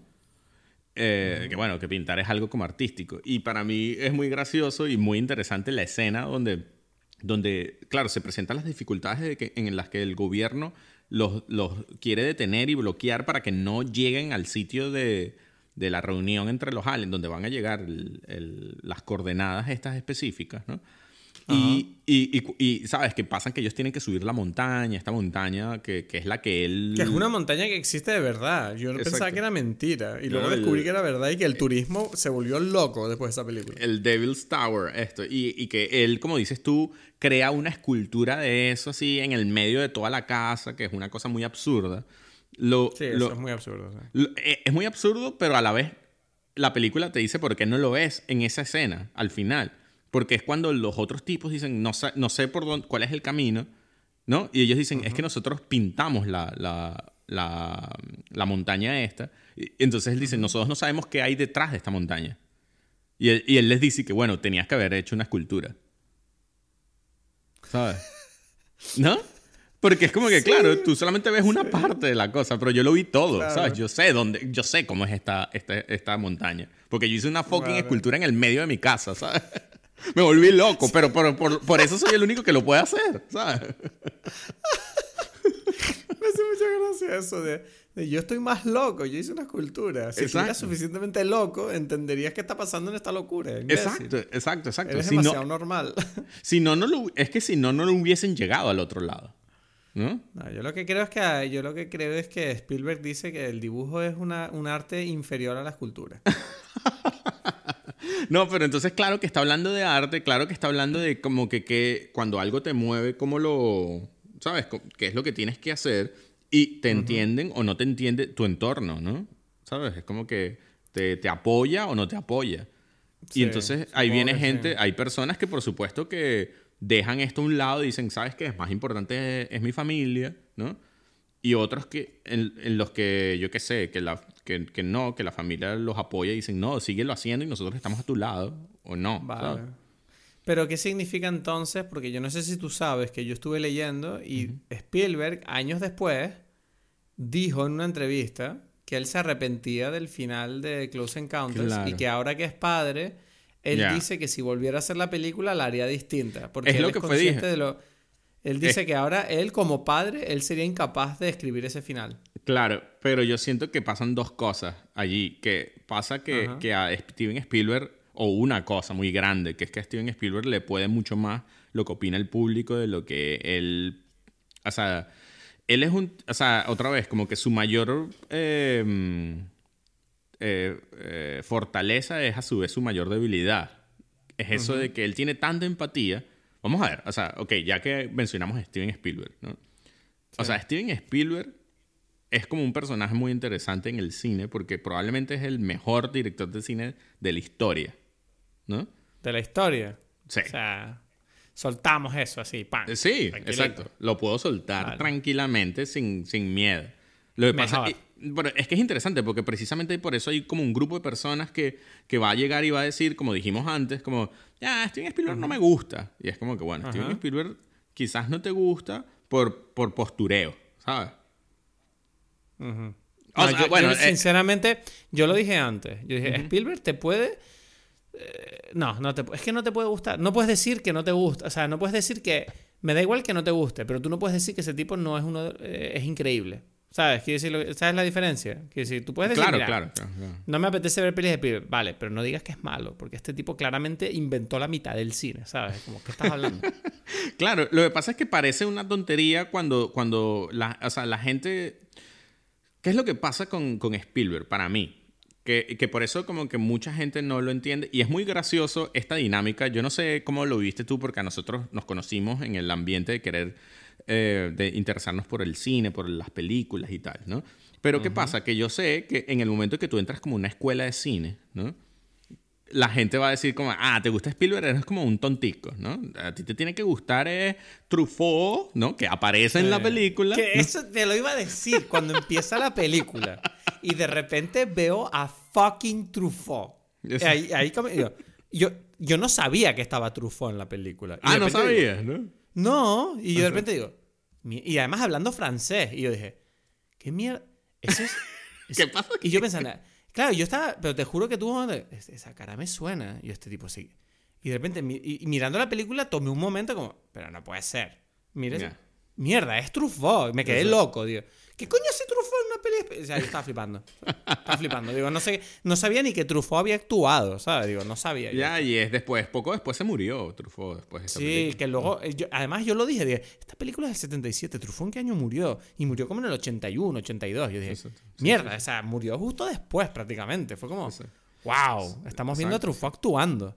Sí, sí. Y, y, eso, lo que quiero decir es como que hay como los, los eh, directores intelectuales del cine, ¿no? Que si Godard, que si Bergman, yo qué sé, ¿no? Entonces hay como que Spielberg en las escuelas de cine, muy probablemente, especialmente si es en Europa, va a haber como una especie de reticencia a decir que Spielberg es alguien interesante, a pesar de, de que precisamente es como un hijo muy claro de la Vague francesa, que en su momento reivindicó a Hitchcock, que en su momento era como el Spielberg de la época, ¿no? Como decir, este tipo mm. hace como pura película comercial para el público en general, pero, pero no es por eso interesante. Y los franceses y la Nouvelle Vague fueron los que dijeron que ya va.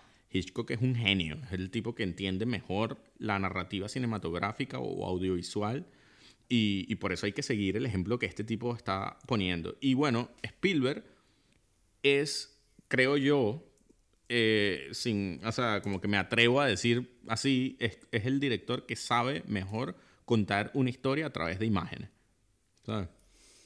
Y claro, él va a contar las historias que a él le interesa. Y alguien podría decir que, pero ¿por qué no le interesa contar una historia, yo qué sé, ¿sabes? Como que sobre un tema súper profundo, ¿no? Y es como que, bueno, porque a él le interesa lo que a él le interesa.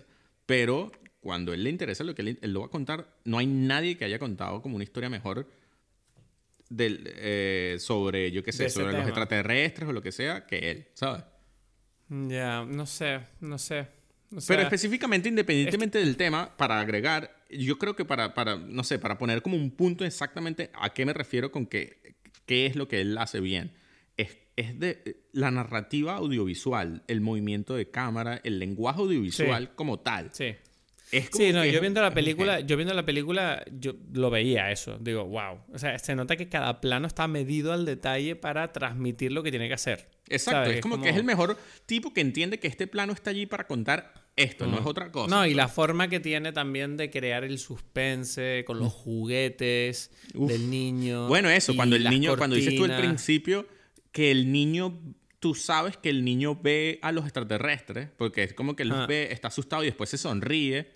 Pero tú nunca claro, ves. es que el contraste, el contra además es muy, fa es muy, ¿cómo diría yo? Es muy contradictoria la sensación que, tú, que te produce en una situación tan terrorífica tener a este personaje que se alegra, porque él no tiene la sensación de miedo, ¿sabes? Estás viendo eso y dices, wow, es donde ves la inocencia de este niño enfrentado a una situación que es claramente extraordinaria.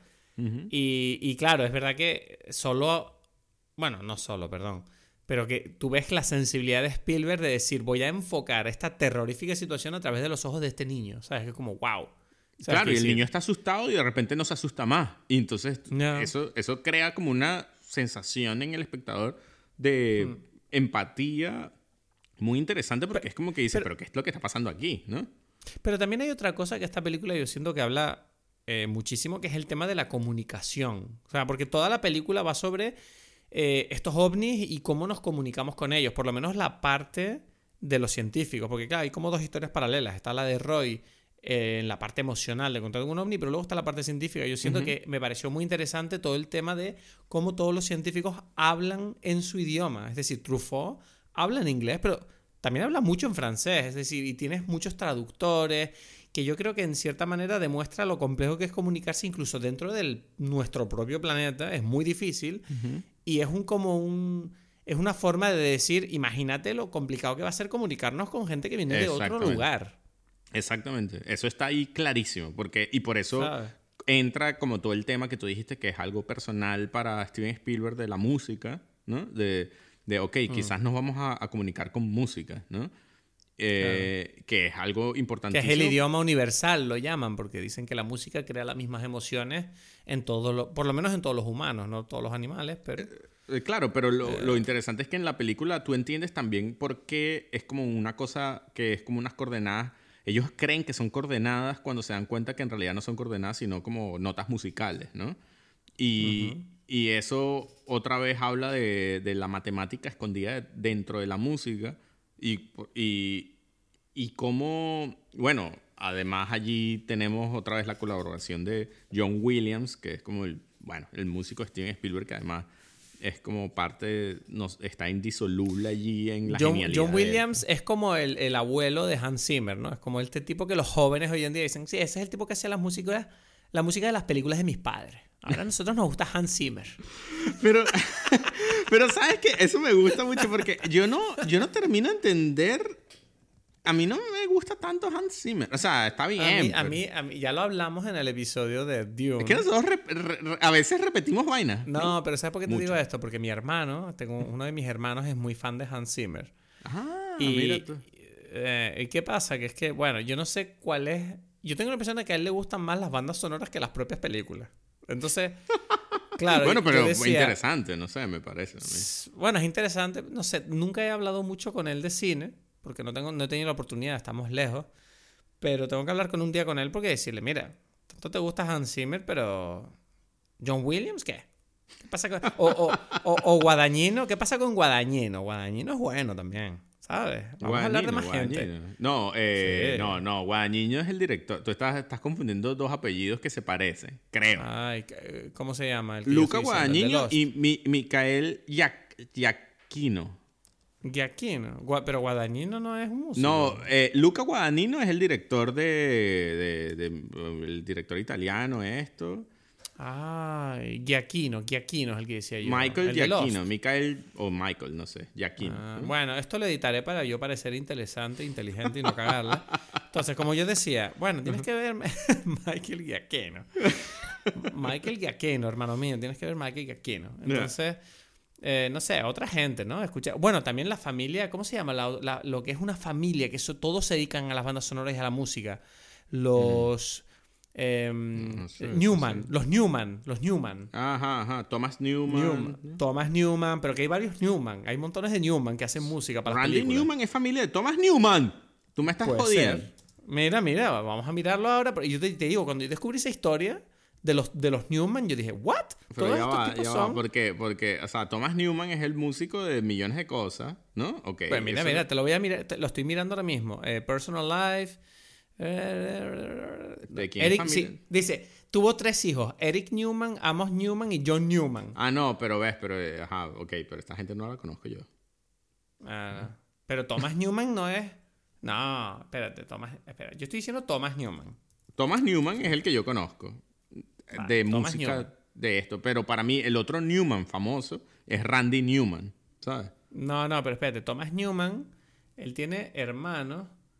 A ver, ¿dónde está su Ajá, mira, está? Alfred Personal- Newman, que es una, eh, sí, su, eh, es un- Yo- es- mira. su padre era un compositor que se llamaba Alfred Sí, Newman. sí.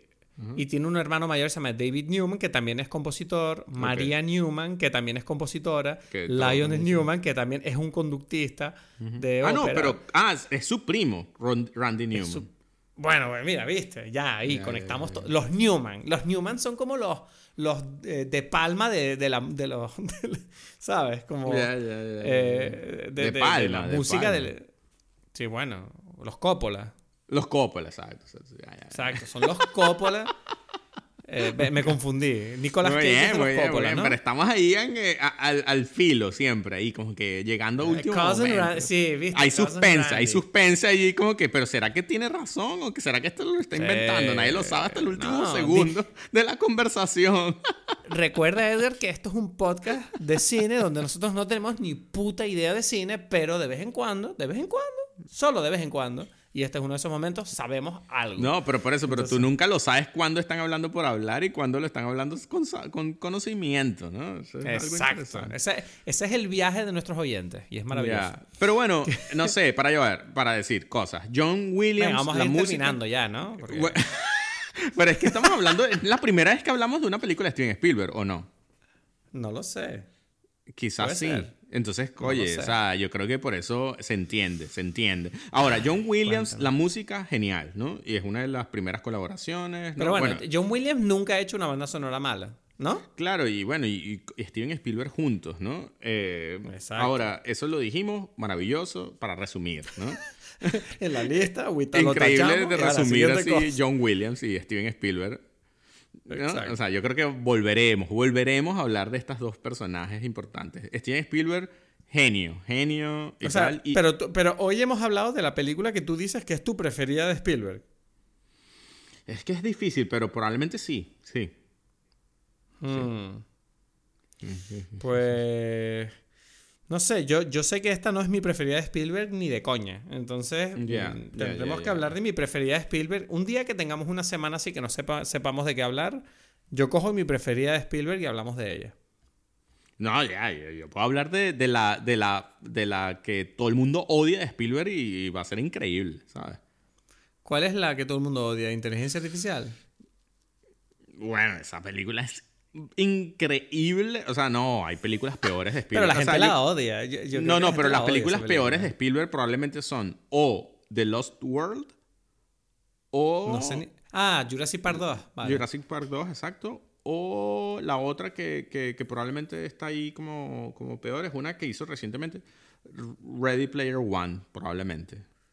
Esas dos son las ah, peores. o, no, mentira, mentira. O, Indiana Jones 4 and the Kingdom of the Crystal Skull. Exacto, no, Indiana Jones 4, porque Ready Player One a ti no te gustó, quiero decir. No, no, no, estoy hablando de quiénes dicen que son las cuáles son las probablemente peores. No, yo tengo la impresión de que Ready Player One a la gente le encantó. O sea, si Bueno, sí le encantó, no, pero digo de que, bueno, casi que, casi que objetivamente son las peores esas cuatro. Pues, esas tres. Sale la moto de Akira, ¿sabes? Si sale la moto de Akira en una película es buena. Pero es que este tipo es muy bueno. Hay que entender lo bueno que es Steven Spielberg haciendo películas que...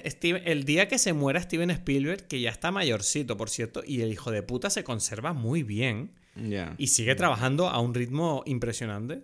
Yo te digo que el día que se muera Steven Spielberg, yo me voy a sentir muy mayor, porque voy a decir, mierda, se me está muriendo la gente que creó mi mundo, ¿sabes?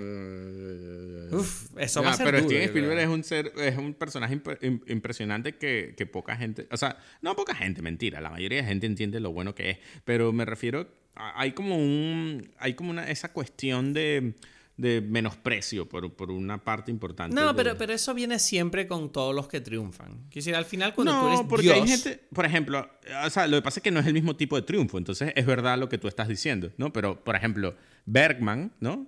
Igmar Bergman, la gente dice que es el mejor, ah, sí, los ejemplos, los mejores directores de cine de la humanidad.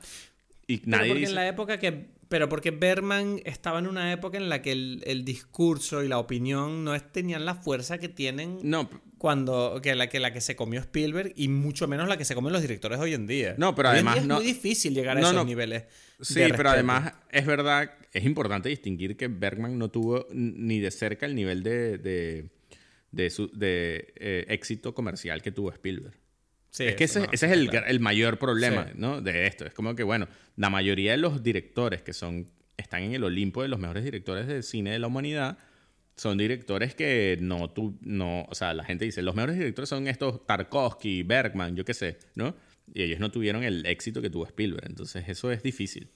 Hombre, es verdad que Spielberg, es que Spielberg es el equilibrio perfecto entre éxito comercial y, y, artista, ¿no? Porque, porque es un tipo que es un experto en crear éxito comercial, pero, pero es un éxito comercial que tiene clase. No sé si me explico. Claro, es que es, es, lo que hablaba. Que, que, que, se postra ante el público, sino que ofrece retos al espectador y al mismo tiempo es para todo el mundo. Pero es eso, porque él, es el, eh, o sea, lo que a veces es su debilidad es que es un tipo que está siempre consciente de que él está creando algo para ser visto y que él quiere agradar. Entonces, por eso mm. él comete lo que para mí es un error, decir, eh, ah, yo debía haber cambiado el final, yo no hubiese dicho, eh, cambiado el final de Close Encounters. Es como que ya, o sea, porque yo entiendo que, que ahorita a ti te afecta que hay gente que no le guste, pero mm. es como que es un tipo que está tan consciente de esa idea que a veces le, se le va lo mejor allí, ¿no? Es como que no, mira, ¿sabes? Esto que hiciste es lo, cosa, una de las cosas, y por eso es lo que a mí me gusta de esta película, es que es probablemente su película más personal, ¿sabes? Bueno, pues yo creo que solo por eso, o sea, te digo, solo teniendo esta conversación contigo, es verdad que veo la película de otra manera, que es una cosa que te digo siempre, que me encanta de estas conversaciones que tenemos tú y yo. Ya, a mí también me gustan, no creas que no. Y, Y bueno, no sé, o sea, yo sigo pensando que, bueno, que es una película que... Esta película la voy a meter en el baúl de películas que probablemente no vuelva a ver en mucho tiempo porque no, no lo Pero en serio, bien, en serio no. Ay, esta No sí. lo paso vela. bien. No lo paso es que- bien. No, pero es que hay algo, yo sé, pero a ti, ¿qué películas? Yo quisiera saber qué películas tú vuelves Yo a ver. vería Yo- una y otra vez. No, no, no, no, no. Eso no, porque eso es un error. Me refiero, hay, una, hay un grupo de películas. No, hay, Vale. vamos a ver, hay películas que yo puedo ver todo el tiempo, pero no necesarmente son las mejores. Para mí las mejores son, Vale. este, no sé si las mejores, pero una películas que a mí me encantan son las siguientes. Son películas que yo las veo y digo, me gustó, creo que me gustó, pero no estoy muy seguro. Y yo Y las las quiero volver a ver para saber. Para, saber, seguro. es como que, pero ¿será que soy yo o no? Y la película va y digo, "Ah, no sé si me... O sea, nunca que la veo me parece la mejor. Siempre es como que, ah, pero no sé. Y es como que, pero, pero de alguna forma ese no sé lo que me hace es volverla a ver, volverla a ver, volverla a ver, ¿no? O sea, y yo te voy a decir un ejemplo clásico de esto. Blade Runner. Blade, Blade Runner. es, es, es verdad. Blade Runner es. O sea, yo la Blade volví a Runner, ver. Yo la he visto Es no sé, increíble. mil increíble. veces y todas las veces digo, ah, no me gusta. Y después No, la a mí ver. sí, a mí no, sí, pero La siempre te gusta. Siempre. No, pero entonces no es para No, ti no, no, lo perdón, que, lo perdón, que es para perdón. mí. No, no, me refiero, me gusta siempre ahora. Pero me recuerdo que la primera vez que la vi, me pasó lo mismo que con No, esta película. es que a mí, a Yo- mí todavía Yo estaba esperando otra cosa y de repente, con el tiempo. Es verdad que Blade Runner es una película, tienes toda la razón. Porque eh, de verdad que esa es una película que todo el momento. Siempre que me la pongo, yo pienso que voy a entrar en la película del todo. Y siempre termina la película y siento que es como. Me encanta, pero sí, siento que cada vez que la veo todavía estoy aprendiendo a disfrutarla. No sé si me explico. Algo así, exacto. Eso, eso. Que es como que a mí me pasa que yo la veo y digo, "Mm, quizás no me va a gustar. Quizás voy a decir, esta vez, esta es la vez que voy a decir, ah, no, no, eh, ya entendí, esto es una estupidez. ¿No? O voy a Pero decir... luego dice, pero luego dice, pero es una estupidez, vamos a verla. Exacto, entonces estoy todo el tiempo en este juego, ¿no? Y Close Eh, Encounters pero me eso pasó. significa, pero eso significa que la peli es buena, porque Exacto, tú mí- tienes ganas de verla de nuevo. A mí me pasó con Close Encounters, te digo, la primera vez que yo la vi, yo dije, pero esto es lo que todo el mundo habla, ¿sabes? Y Pero para mí es importante para crear esa expectación que tú que acabamos de describir. Para mí es importante que el mundo de la película mm, me sea atractivo. Y para mí el mundo de Close Encounters es lo más no me no me gusta. No quiero estar en ese mundo, no me No interesa. sé, es que, es que, o sea, sea lo que te refieres con atractivo, pero para mí... mm, O sea, cozy, cozy. Tiene que haber un coziness. No, sé si No, me para mí, para mí no. Para mí hay algo que no, que, que no juega con, con, con atracción o con confort, sino con, con, con esta... Es como que toca justo el punto en el que yo digo, ok, hay algo que me gusta, pero no lo tengo claro. Algo así, ¿no? Es como... Estoy equivocado yo. Es como una eterna búsqueda de, de una respuesta que nunca me van a dar. ¿Sabes? Algo así, ¿no? Es como que... Pero a ti, yo qué sé. Pero es que a ti te gusta mucho ese sufrimiento de la búsqueda de la respuesta. Yo hay una parte de mí que es como, mi- yo creo que mi tolerancia es más limitada que la tuya. Es como yo hay un punto que digo, mira, si la respuesta no llega pronto, yo ya me, me, me siento. Ya. No, no, pero es que ti- ya va, pero no, tú, es que- tú, tú lo celebras eso, esa sensación. No, porque yo estoy. Ya, ya va, ya va. Por eso quise ac- aclarar, porque hay como películas que yo puedo ver mil veces, mil veces, ¿sabes? Como que, ah, qué divertida esta película, ¿no? Esas son las películas que uno ve millones de veces y que les va a encantar. Pero esas películas están muy bien y me parecen que están en los tops. Pero hay otras que, que tienen como este juego, que son como muy raros, que de verdad es como que me cuesta decir que son las mejores. Ese es el punto. Pero como que, ¿por qué las repito tanto? ¿Sabes? ¿No? No sé, no sé. Igual Esa tienes no tú tu trauma, tú, igual que yo ese- tengo mi trauma con mis padres. Igual tú tienes tu trauma ahí que no, no, you didn't figure out. Ya, ya. Esa es la pregunta. El- no, pero mi pregunta es si tú tienes películas así, ¿sabes? Porque, Eh, porque yo sí tengo películas que veo y repito millones de veces y ya, pues, punto. No Pero sin que te gusten del todo, dice. No, no, no, no. Que me gustan. O sea, y hay Ah, otras. No, yo- obvio, obvio. Yo, te- yo tengo películas que yo mm, me apetece verlas todos los días. Digo, mira, hoy Exacto, me, la, exacto. me la pondría ahora, le doy play. Ya, me Eso, veo, eso. Me da igual que Pero- sea. Sí. Mi punto es que hay otras que es como que, hmm, quiero ver si ahora sí entiendo esto. No sé, algo así, ¿no? Y entonces Eh, es pero como ¿sabes que... qué pasa? Que es lo que es lo que te digo, que es que yo cuando una película me produce esa sensación de no haber disfrutado lo más mínimo, por el motivo que sea, por lo general, no me tienta a buscar esa respuesta de nuevo. No, pero no, es que... hay- Pero mira, hay- por ejemplo, ¿sabes con qué película me pasó eso? Ajá, eso, eso, eso. Con Darjeeling Limited. Con Ajá. Darjeeling Limited, yo recuerdo que la primera vez que la vi no me gustó. No la entendí y no me pareció. O sea, y, y mira que a mí me gusta Wes Anderson, que es prácticamente uno de mis directores preferidos. Pero recuerdo que la abandoné, la vi y dije, "Ah, qué película más rara, no entiendo. La vi en DVD en mi casa con una gente que no les gustó. Entonces yo siento que el ambiente me afectó. Y la vi años después.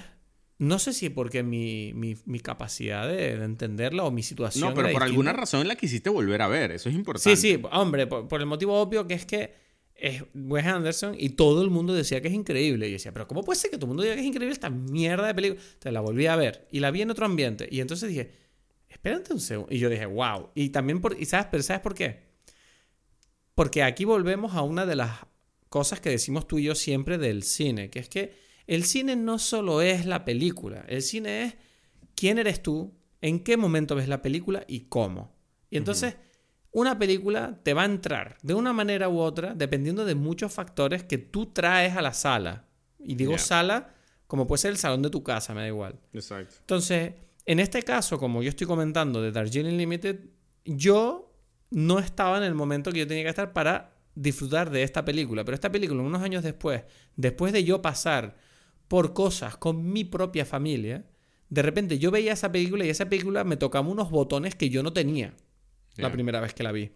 Y entonces funcionó. Entonces, claro, ¿qué es el buen cine o el mal cine? Yo siempre lo digo, digo, mira, el cine es el cine y, y cada uno tiene derecho a gustarle o no gustarle lo que, lo que ve.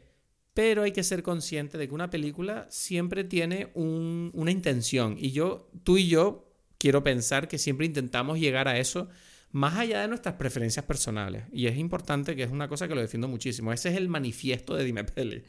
Es como, es como siempre respetar la intención de una película más allá de que te guste o no. Luego tú puedes decir, mira, no me gustó, da igual. Pero es buena la película. Puede ser buena y que no te guste. Y en este caso, por ejemplo, te voy a decir la verdad. Close Encounters es una película que me parece, después de lo que hemos hablado, muy buena. Pero no me gusta. No sé, o sea, entiendo, entiendo la idea perfectamente y me- hasta me gusta, pero a mí me pasa eso de que, de que a mí me queda siempre como una duda, siempre, ¿no? Es, es- es algo, es algo como mío, de que yo siempre tengo Sí. una duda de mí, ¿sabes? Es, Sí. más, es más eso, en realidad no es, no es más que más otra cosa que es como que, ok, en, en películas que me gustan y que, ah, me gustaron, pero quizás es por mí, la voy a volver a ver a ver si es que de verdad me gusta o no.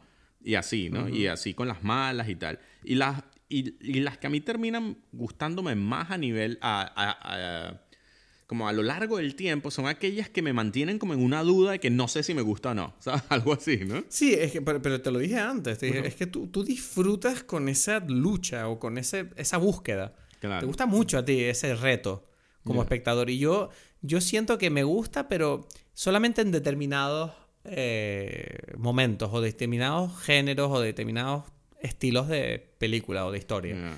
Porque hay, en, en este caso, pues no es lo mío. Es como. mm. Y mira que la ciencia ficción es mi género preferido de cine, pero, por eso te pero en este que- caso me pareció demasiado. uh, me pareció demasiado. Pero mi pregunta es Esa que mi visceralidad. pregunta, mi, pre- mi pregunta se viene ahí como que no hay una parte de ti que dice algo así como que bueno, quizás en otro momento quizás sí me parece más interesante. ¿Entiendes? O mejor, quizás menos. A lo mejor. O quizás No, menos. no, esa, obviamente no me voy a cerrar la puerta nunca a eso. Ya, ya, ya, ya. Entonces, bueno, no sé, eso, eso es lo que pienso yo, solamente. Poco más. Bueno, pues Bueno. esto ha sido el episodio de. Ha sido intenso este episodio. Uf, yo no sé si ha sido el Cornan Oil o la película, pero yo estoy, vamos. O sea, voy a, voy a salir de este episodio, va a ser como limpiándome la frente de sudor y, y decirle a mi pareja, a Paulina, decirle: Mira, acabo de tener una conversación. Hablemos de, de, de, no sé, de, la- de las cosas que ponen en la tele. Tontería. Y fue largo, no me esperaba que fuese Uf. así, ¿sabes? Yo Sí, yo tampoco. Y luego el quien lo edita soy yo. Eso está mal. Recomendaciones de la semana, ¿hay alguna? Uf, este, no sé, tú tienes. Yo no. Bueno, no, no, no, es que no. eh, porque he visto cosas. Bueno, recomendación, vale, sí, tengo una. Ajá, ¿ves? Eh, Succession. Tercera temporada. Ya, ya, ya, ya. Uf, yo quería hablar contigo. Quizás hay que hacer un live o algo así. No sé. Mierda, hay que hacer un live o a lo mejor en el próximo episodio, si quieres en la intro, hablamos de Succession. Pero recomiendo a todo el mundo que vea Succession, por favor, que es la mejor serie que hay ahora mismo en la tele, en internet, en streaming, me da igual. Déjense de calamares de mierda y véanse Succession. Sí, muy bien, muy bien. Yo también la recomiendo. O sea, yo, y mi recomendación es una película de mm, eh, 1952 de Vincente Minnelli, el papá de Liza Minnelli, The Bad and the Beautiful. Es una película maravillosa de mm, eh, el actor eh, principal de esta película es eh, eh, Kirk Douglas, ¿no? El papá de Michael Douglas. Y es sobre el, el Hollywood de la época, el Hollywood dorado, ¿no? Y a mí me encantó esta película porque es una película que, que está contada en flashbacks. Es un productor de Hollywood, interpretado por Kirk Douglas, ¿no? Que es el típico productor que todo el mundo odia, ¿no? Como que se aprovecha de la gente y tal. Él llama a su director, su... a- a- Pero vas a contar la, toda la Sí, sí, la voy a contar un poquito, solamente por esto, porque es que como que yo te estoy diciendo esto y yo Pero sé que tú no, la quieres tienes, ver. No, no- no tienes arte de sinopsis tú. Haz una sinopsis como hago yo. Te lo estoy aquí contando. te la lo- película de déjame terminar, Cristo, porque te lo estoy contando para que tú lo quieras escuchar. Mira, esta Bueno, película es este productor, el típico productor malo, ¿no? Que llama a eh, un director, a una actriz y a un escritor y les dice, mira, yo quiero que hagan una película conmigo. Y ellos dicen, no, jamás voy a hacer una película contigo. Y cada uno cuenta por qué, ¿no? Como que es como que tú eres la peor persona de Hollywood del mundo y no sé qué. Y lo curioso es que, incluso voy a contar el final, más o menos. es que como que al final de la película tú no tienes... no, muy- eh, no puedes recomendar y contar el final. no, no, no, no, Edgar. pero esto está bien lo que voy a decir. No, o sea, lo interesante es que la película es como que va a decir, te, te va a llevar a decir, ya va, pero él es una mierda o no, porque al final el director es como un director famoso, la actriz es una actriz famosa, el escritor es un actor, eh, escritor famoso y en cierta forma lo son porque trabajaron con él, a pesar de que lo odien, ¿no? Entonces es como... Y esta, y esta película, esta película no se llamará American Crime Story Harvey Weinstein. No, para nada. Chistecito. chistecito, chistecito. No, no, no, no. no. Eh, eh. Te enfadaste todo ahí, bro. No, no, no, para nada. No, no, está bien. Está bien el chiste, pero no. Es, es- es muy buena, es muy buena. De verdad, la recomiendo. ¿ok?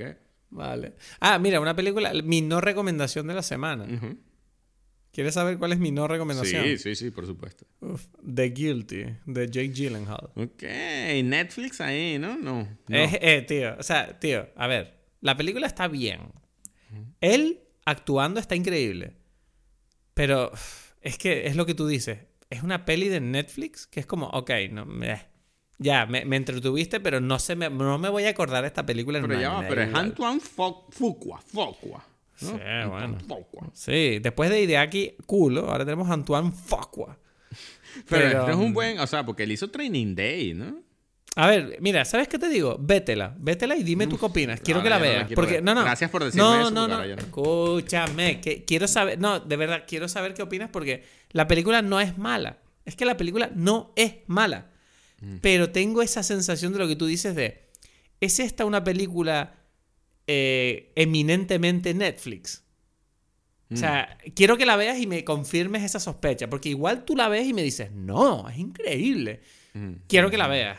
Quiero, eh, quiero que la veas y me digas si mi no recomendación es una estupidez. Ok, bueno. Uf, me estás poniendo tareas aquí. Bueno, bien. Nada, tarea. O no. Tú ya me has puesto una tarea. Hora y media llevamos de podcast. ¿Esto quién lo edita después? Yo. Pues mira, tú tienes tu, tu tarea es ver una fucking película. No te quejes. Muy bien, muy bien, muy bien. Bueno, entonces hasta aquí, para que no, para que no Hasta aquí entonces. más. Ven. Dale, Muchas gracias por acompañarnos en este episodio en el que hemos explorado esta obra de Spielberg. Recuerda que puedes seguirnos en Instagram y en Twitter, arroba dime pelis para estar al tanto de todas las novedades. Nos vemos el próximo lunes para charlar sobre otra película desde Tenerife hasta Berlín, aquí, en Dime Pelis.